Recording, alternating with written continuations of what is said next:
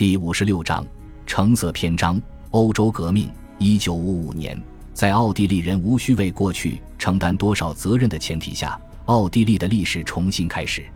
就像所有曾在十九世纪挑战哈布斯堡王朝的民族那样，新生的奥地利民族将其历史叙事分为三部分：遥远的过去、模糊不清的黄金时代、饱受外国压迫的近代史、迎来民族解放的现代史。在通俗历史叙事中。哈布斯堡王朝时期被浓缩为少数几个形象，或多或少类似于弗兰茨·约瑟夫在一九零八年宫廷剧院的周年庆典中的梦中图景。在奥地利的国家形象展示中，无论何时何地，都尽可能回避政治议题。他们强调文化，尤其是音乐，尽管有时候维也纳的音乐声浪太过微弱。自从1897年古斯塔夫·马勒执掌宫廷剧院以来，犹太指挥家和作曲家就已置身于维也纳文化的中心位置。但在20世纪30年代，他们要么被迫离开这个国家，要么在种族大屠杀中惨遭杀害。罗曼是音乐学院的学生，他合上书本，放下指挥棒，成为反抗德国统治的间谍。他也不得不离开这个国家。在战后奥地利。罗曼及其奉献一生的乌克兰事业早已被人遗忘，在如今的奥地利，没有任何事物能够让人把维也纳的过去与乌克兰联系起来。乌克兰输给奥地利，不仅因为铁幕在维也纳东面五十公里处落下，而且因为在奥地利为自己创设的新民族身份中，乌克兰被隔绝在知识分子的认识边界之外。在哈布斯堡王朝时期，奥地利从来就不是一个民族。奥地利是高于各民族的存在物，以君主制和帝国彰显其身份地位。当奥地利成为民族，他必须放弃高于其他各民族的地位，跻身现代欧洲民族之林。作为中立国的奥地利，为了寻求自身安全，完全倒向西方，极力避免与东方扯上关系。在这个更加重视服务、金融、形象的世界，奥地利经济发展良好。奥地利孤悬于东西方之间，首先被大国占领，然后专注于自身，也许是其所处时代的完美产物。奥地利富裕、成功、民主，并与其最近的历史完全割裂。奥地利再次成为共和国，其自我界定不仅与纳粹切割，而且与哈布斯堡切割。像威廉这样的人物，顶着哈布斯堡的姓氏，带着乌克兰人的身份，做过法西斯主义者。从事过吸引眼球的反苏活动，这种人不得不被遗忘。威廉也确实被人遗忘了，在奥地利，在整个西方都是如此。一九四七年八月，当威廉被捕时，苏军看守从他手腕上摘去一块欧米茄手表，这正是后来詹姆斯邦德在银幕上所戴手表的品牌。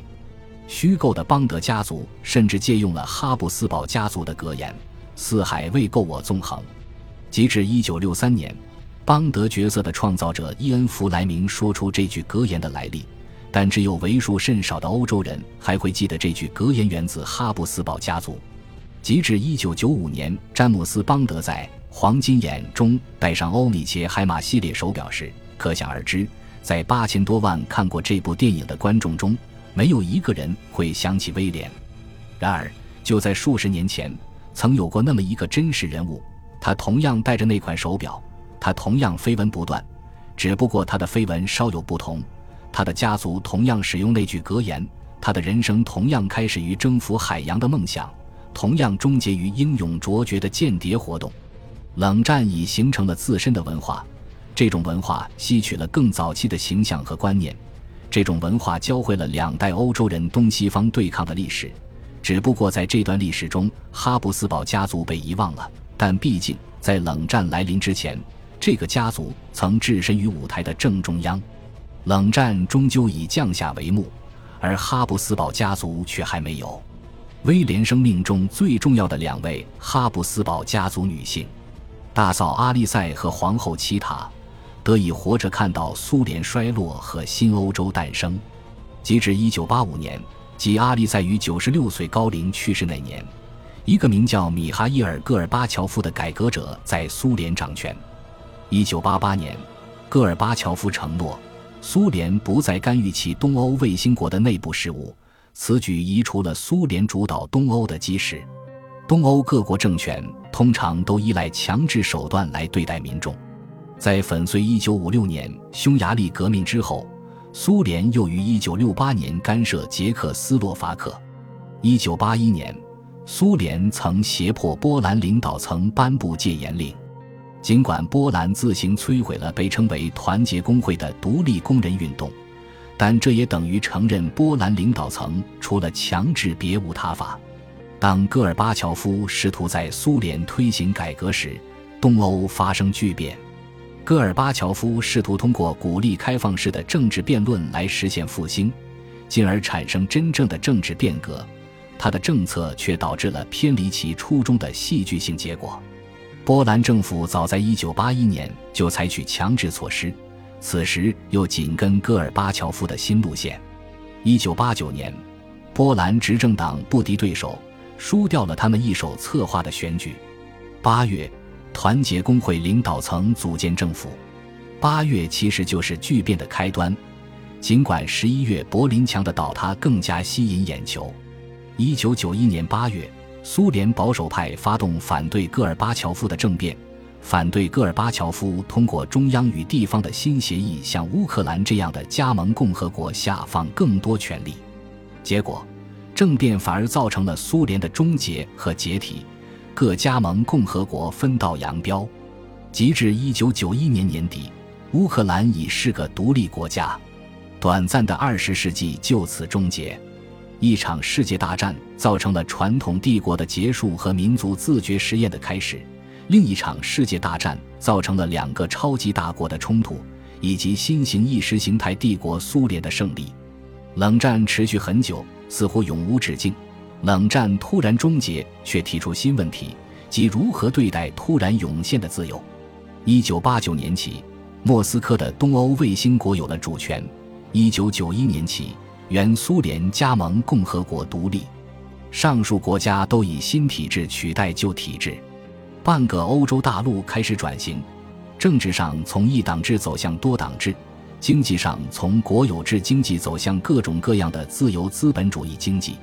在整个东欧，原有体制的终结意味着大规模私有化的开始。二十世纪四十年代被国有化的企业，如今回到私人手中。尽管通常不是回到原来的所有者手中，当波兰开始国有财产私有化时，日维茨啤酒厂已濒临倒闭。一九九一年，日维茨啤酒厂在股票市场上挂牌出售。波兰哈布斯堡家族艰难地介入了。当荷兰啤酒巨头喜力公司着手准备买断股份时，波兰哈布斯堡家族及阿利塞和阿尔布雷希特的两个女儿和一个儿子。出现在波兰媒体上，他们提醒波兰人，在纳粹和苏联之前，谁曾拥有日维茨啤酒厂？尽管三兄妹都在两次世界大战之间的波兰出生，但三兄妹都没有波兰国籍。长子卡尔斯特凡是瑞典人，幼女蕾娜塔是西班牙人，长女玛利亚克里斯蒂娜居住在瑞典，但她根本没有任何国籍。家族当中唯一拥有波兰国籍。因此，能够站在波兰法庭上的是阿利塞与第一任丈夫所生的儿子。这位绅士是一位哈布斯堡外交官的儿子，一位哈布斯堡首相的孙子，曾用名为卡季米尔·巴德尼。他还是一名多名我会修道士，一位相当有趣的神学家，人称约阿西姆神父。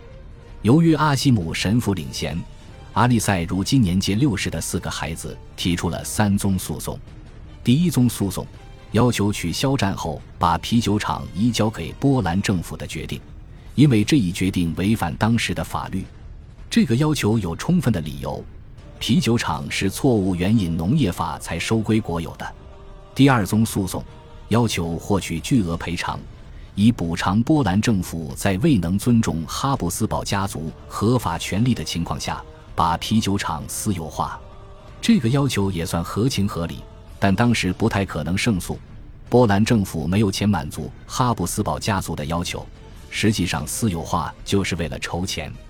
第三宗诉讼，哈布斯堡家族要求法庭禁止啤酒厂在瓶装和罐装啤酒商标上使用哈布斯堡皇冠和盾徽。哈布斯堡家族失去了第一个象征物及皇冠的商标所有权。二零零三年，波兰最高法院断定，哈布斯堡王朝的知识产权属于公共财产。哈布斯堡王朝的历史也是波兰历史，因此其所有权属于公众。阿里塞。斯特凡、阿尔布雷希特以及其他波兰哈布斯堡家族成员的特殊家族传统，则属于日维茨城镇。波兰高等法院裁决，在哈布斯堡家族无法留在波兰的数十年间，波兰已吸收了哈布斯堡传统。对于眼睁睁的目睹家族财产被集权国家夺取，然后被迫流亡国外的人们来说，这个判决简直是绝佳的讽刺。阿里塞的孩子们当然是波兰人，至少在某种程度上是波兰人。他们与代理律师和主审法官同样说波兰语。他们当然比喜力公司更能代表波兰，但喜力公司成了啤酒厂的新主人。感谢您的收听，喜欢别忘了订阅加关注，主页有更多精彩内容。